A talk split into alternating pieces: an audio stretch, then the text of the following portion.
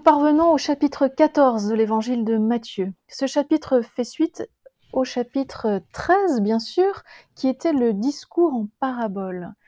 Si vous avez été attentif au dernier verset de ce discours en parabole, on nous dit que Jésus ne put faire beaucoup de miracles à cause de leur manque de foi. La thématique, la question du manque de foi entre pleinement en ligne de compte à partir de maintenant, et cela dans les quatre chapitres qui vont suivre, 14, 15, 16 et 17. Ces quatre chapitres sont les chapitres qui vont, disons, mettre en, œuvre, mettre en action euh, le discours en parabole de Jésus du chapitre 13. Rappelez-vous, l'évangile de Matthieu est toujours structuré de la même manière en deux parties, un discours suivi d'une séquence d'actions.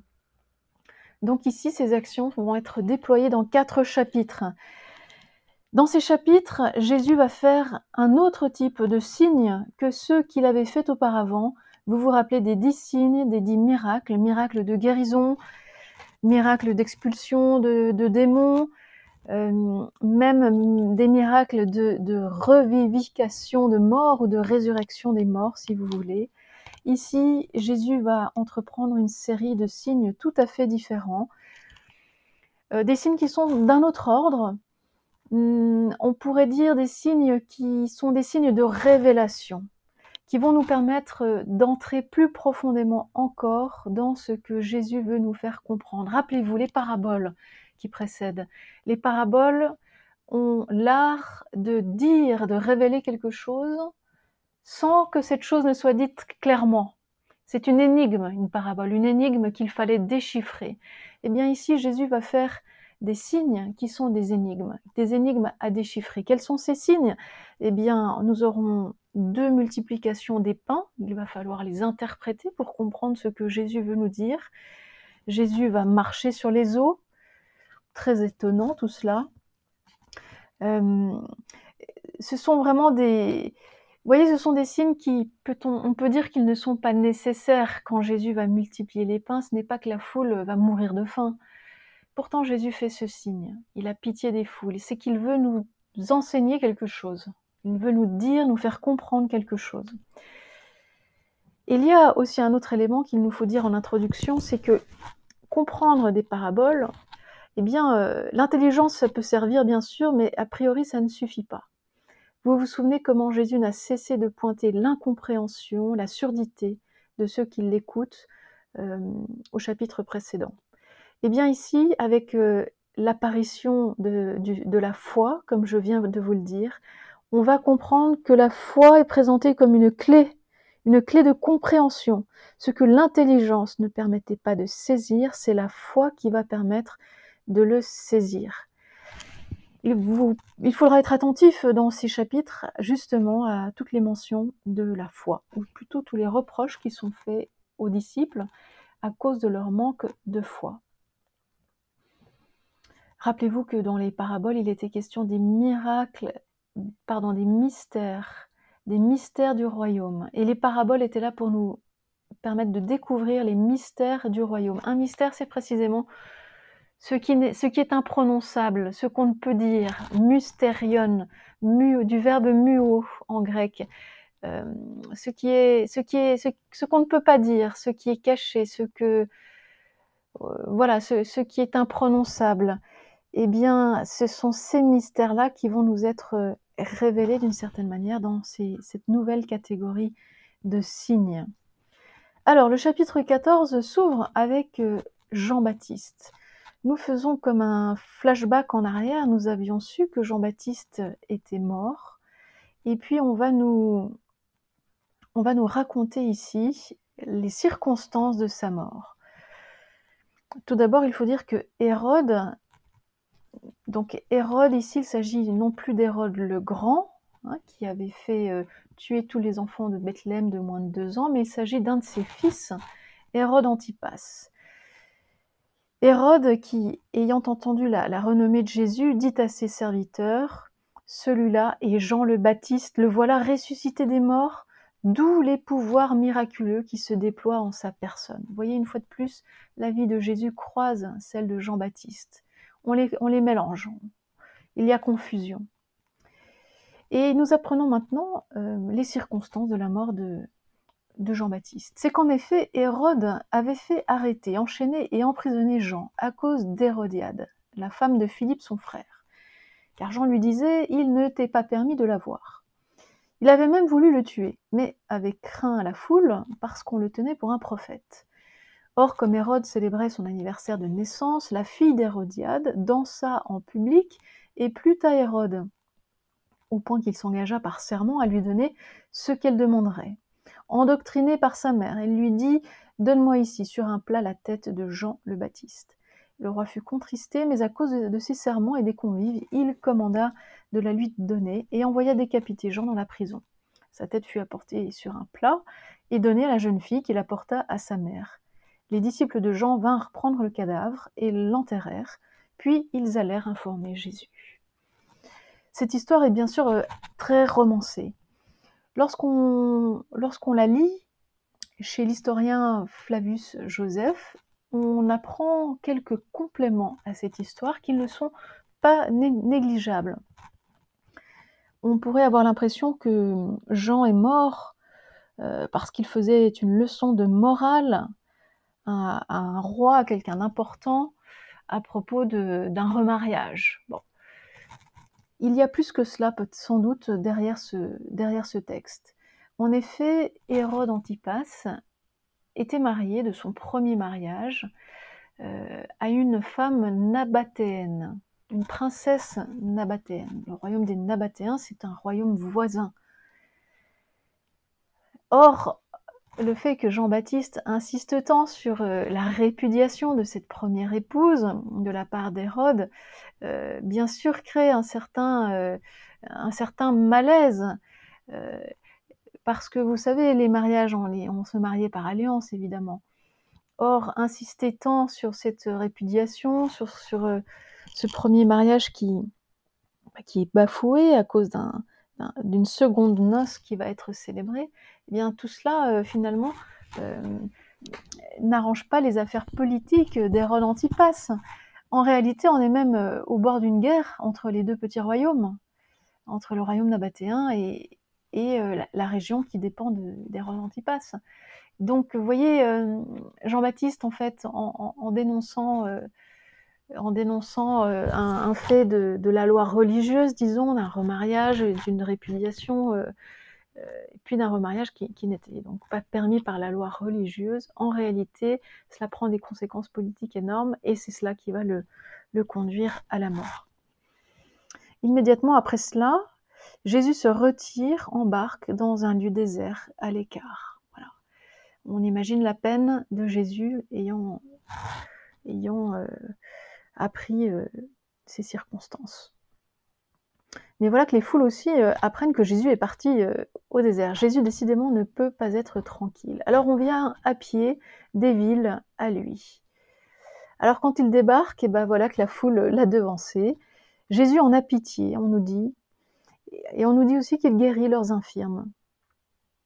Le soir venu, les disciples s'approchèrent et lui dirent L'endroit est désert, l'heure est déjà passée, renvoie donc les foules afin qu'elles aillent dans, les villages s'acheter de la nourriture. Jésus leur dit, il n'est pas besoin qu'elles y aillent, donnez-leur vous-même à manger. Mais lui disent-ils, nous n'avons ici que cinq pains et deux poissons. Il dit, apportez-les-moi ici, et ayant donné l'ordre de faire étendre les foules sur l'herbe, il prit les cinq pains et les deux poissons.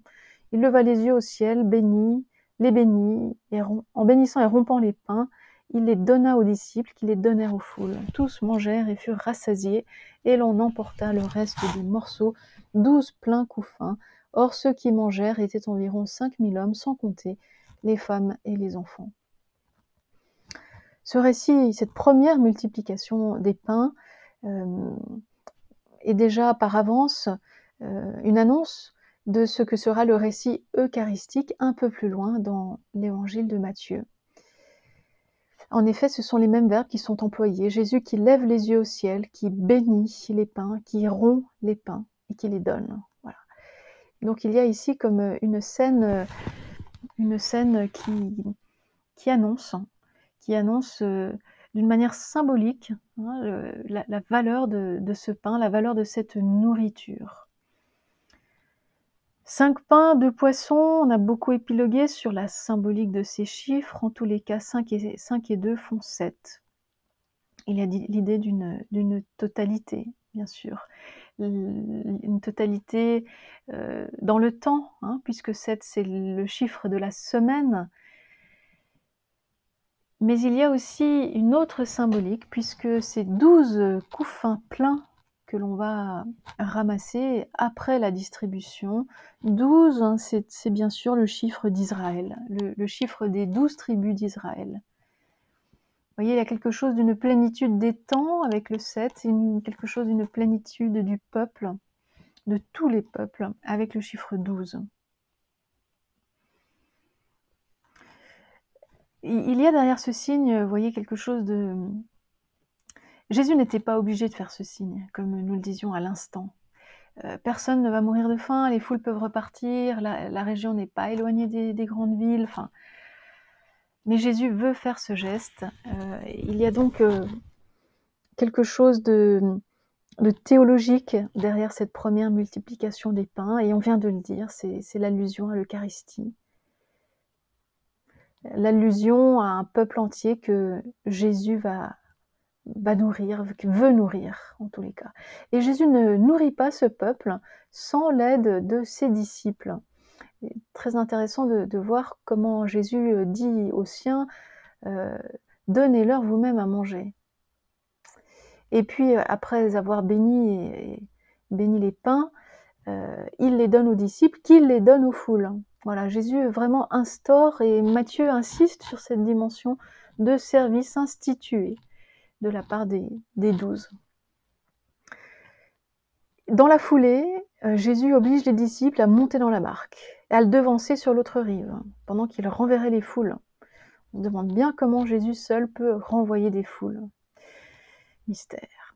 Quand il eut renvoyé les foules, il gravit la montagne à l'écart pour prier. Voilà, une fois de plus, Jésus se retrouve seul. Il prie. Le soir venu, il était là, seul, et la barque, elle, se trouvait déjà éloignée de la terre de plusieurs stades, harcelée par les vagues, car le vent était contraire. À la quatrième veille de la nuit, il vint vers eux en marchant sur la mer. Les disciples, en, en le voyant marcher sur la mer, furent troublés. C'est un fantôme, disaient-ils. Et pris de peur, ils se mirent à crier. Mais aussitôt Jésus leur parla en disant Ayez confiance, c'est moi, soyez sans crainte. Sur quoi Pierre leur répondit Seigneur, si c'est bien toi, donne-moi l'ordre de venir à toi sur les eaux. Viens, dit Jésus. Et Pierre, descendant de la barque, se mit à marcher sur les eaux, et il vint vers Jésus. Mais voyant le vent, il prit peur, et commençant à couler, il s'écria Seigneur, sauve-moi. Aussitôt Jésus tendit la main et le saisit en disant Homme de peu de foi, pourquoi as-tu douté? Quand ils furent montés dans la barque, le vent tomba, ceux qui étaient dans la barque se prosternèrent devant lui en disant Vraiment, tu es le Fils de Dieu. Dans cet épisode, il faut remarquer plusieurs choses. D'abord, c'est la primauté de Pierre. Voilà. Pierre devient, à partir de maintenant, euh, le premier parmi les douze. Et on, nous, retrouverons, euh, nous retrouverons cette priorité de, Pierre plus en avant, euh, puisque c'est c'est Pierre qui, au chapitre 16, va faire cette belle profession de foi. Hein. Euh, tu, es, tu le Messie, hein. euh, tu es le Fils de Dieu, tu es le Christ. Voilà, c'est Pierre.